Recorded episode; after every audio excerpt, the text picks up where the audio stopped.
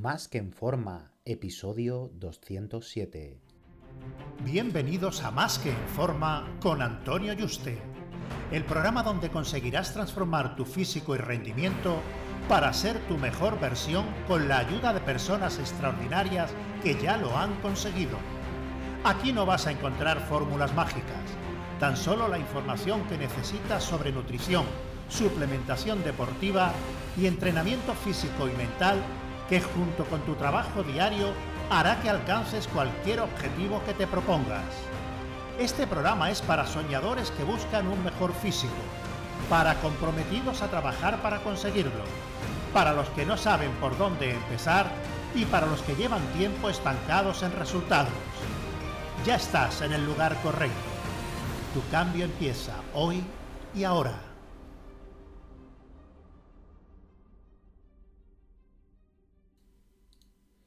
Muy buenas y bienvenido a un nuevo programa.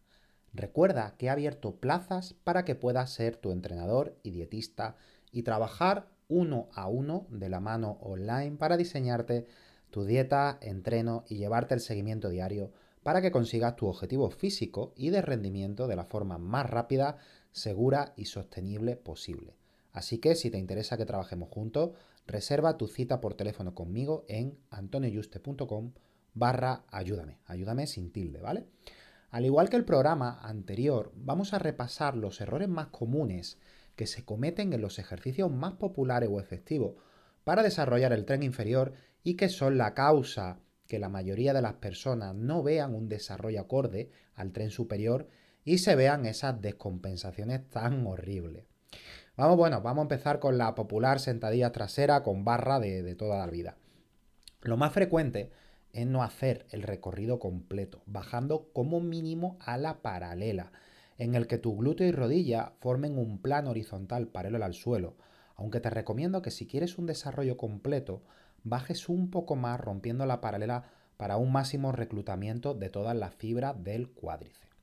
La mayoría de la gente que viene al gimnasio con piernas de flamenco es porque no hacen el recorrido completo y el meter mucho peso no va a compensar esta falta de recorrido porque se van a trabajar pocas fibras musculares del cuádriceps.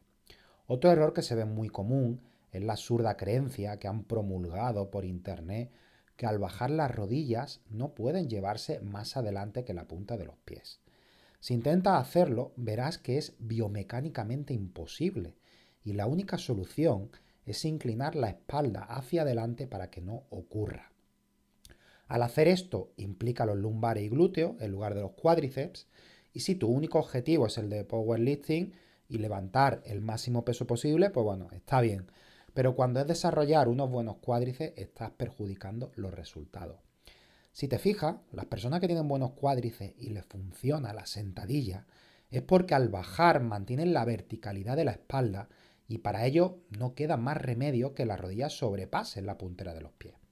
Así que lo que debes de preocuparte si quieres desarrollar los cuádriceps con unas sentadillas es mantener la verticalidad de la espalda y bajar un poco más de la paralela. Sin embargo, si por tu biomecánica, tras meses practicando la técnica, no lo consigues, no te estoy diciendo que hagas una vez la sentadilla o dos días y tú digas, uy, esto no me va bien, lo cambio. No. Insiste, eh, trabaja la técnica, que hay muchas veces que hace falta el ejercicio trabajar la técnica durante semanas, pero si ves que después ya de meses eres de cadena dominante, que sigues sin hacerla correctamente, que te inclina demasiado, que no tan mal los lumbares que los cuádriceps, es mejor que te pase a la sentadilla hack. Con la sentadilla hack u otro tipo de sentadilla nos pasa lo mismo.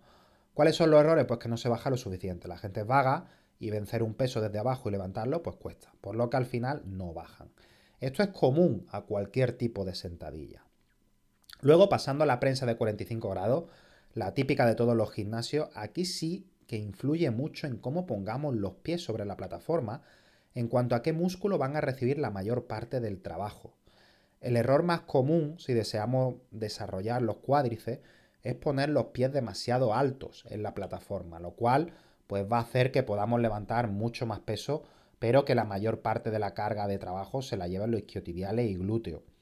Por eso te ve gente que a pesar de hacer prensa profunda, no desarrollen los cuádriceps, porque los lumbares, glúteos, isquios se llevan la mayor parte del trabajo. Así que mientras más abajo pongas los pies en la plataforma, más vas a implicar los cuádriceps encontrando un equilibrio entre ponerlo lo más abajo posible, te sea la posición cómoda y no te molestes la rodilla al bajar.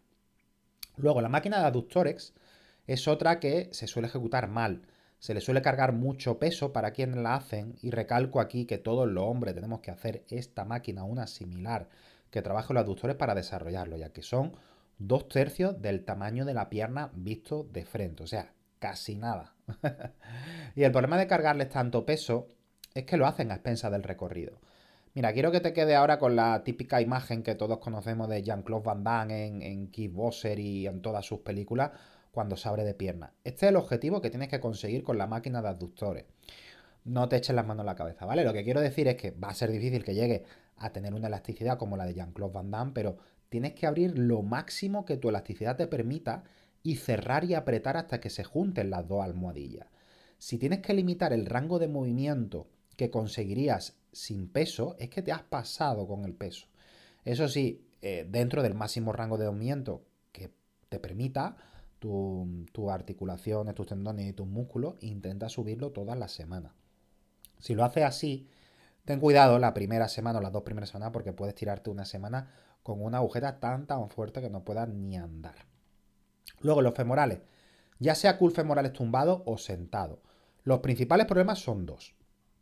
Que no se haga el recorrido completo, sobre todo en la fase concéntrica, que no se suba más de la paralela y que no se contraiga durante un segundo al llegar a la parte más alta de contracción del movimiento.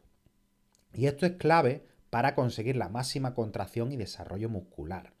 Lo que pasa que el hacer esto agota y mucho y hace que vayas perdiendo fuerza y como eso no le gusta a nadie, hacen al final el movimiento como si fuera un péndulo con poco reclutamiento muscular. Luego, el peso muerto con piernas rígidas para trabajar los isquios, que son un ejercicio imprescindible para desarrollar la cadena posterior de la pierna, ya que solo haciendo curl femorales no se desarrollan los isquios. El principal error que se comete es curvar la espalda en algún o todo el trayecto del movimiento. Por eso los pesos muertos se han ganado la fama de ser lesivos, pero es un problema de una mala ejecución. En cualquier peso muerto, la espalda no se curva nunca y en este en concreto, si curvamos la espalda evitaremos la contracción y estiramiento de de los isquios y evitaremos que trabajen. Al ejecutar el movimiento necesitamos sentir la tensión en los mismos y cómo se estiran lo máximo que podamos mientras echamos los glúteos hacia atrás y a diferencia de lo que se explica en muchos sitios, hay que doblar ligeramente la rodilla, solo 3-4 centímetros para evitar la tensión en los lumbares y pasarla a los isquios. Luego hay personas que estiran, pero en el levantamiento no ponen el tronco totalmente recto y erguido, sino que levantan la barra o las mancuernas solo hasta la rodilla, que es cuando ven que se pierde tensión. Pero para la máxima contracción y estiramiento hay que llegar hasta arriba del todo. Y por último, los complicados para algunos gemelos, como en mi caso, ¿vale? Que quien no haya sido agraciado con buena genética, razón de más para hacerlo bien si se quiere ver algo de desarrollo. Lo más preocupante suele ser el recorrido. Veo personas que ponen toda la máquina de gemelos de pie y hacen casi un ejercicio isométrico donde no hay apenas recorrido. Aquí tienes que coger y probar primero, subirte un escalón y el recorrido que eres capaz de hacer sin peso, llevando los talones lo más abajo posible sin flexionar las rodillas, porque si flexionas las rodillas acortas recorrido y estiramiento a los gemelos y por tanto reduce el número de fibras musculares que se van a trabajar. Luego subir al máximo que puedas poniéndote puntilla y aguantar por un segundo. Y ese es el mismo recorrido que tenéis que hacer en la máquina. Hacerlo así ya veréis que agota bastante y quema los gemelos de tal forma que duele mucho. Por eso la gente prefiere no, sufrir y cargarle mucho peso con recorridos parciales. Y esto nunca va a producir un desarrollo de los gemelos como pudiéramos conseguir. Entonces, como ves, la mayoría de los problemas vienen por acortar los recorridos y no saber cómo posicionarse. Espero que ahora que sabes cómo puedes hacerlo, los pruebes de la forma adecuada si no lo estaba haciendo ya. Y cuando veas que tienes que bajar los pesos y cueste mucho más, que no seas vago y haga un trabajo de calidad en el gimnasio a expensa del ego y con capacidad para sufrir para conseguir los mejores resultados que podrías tener. Un fuerte abrazo y te espero en el próximo programa.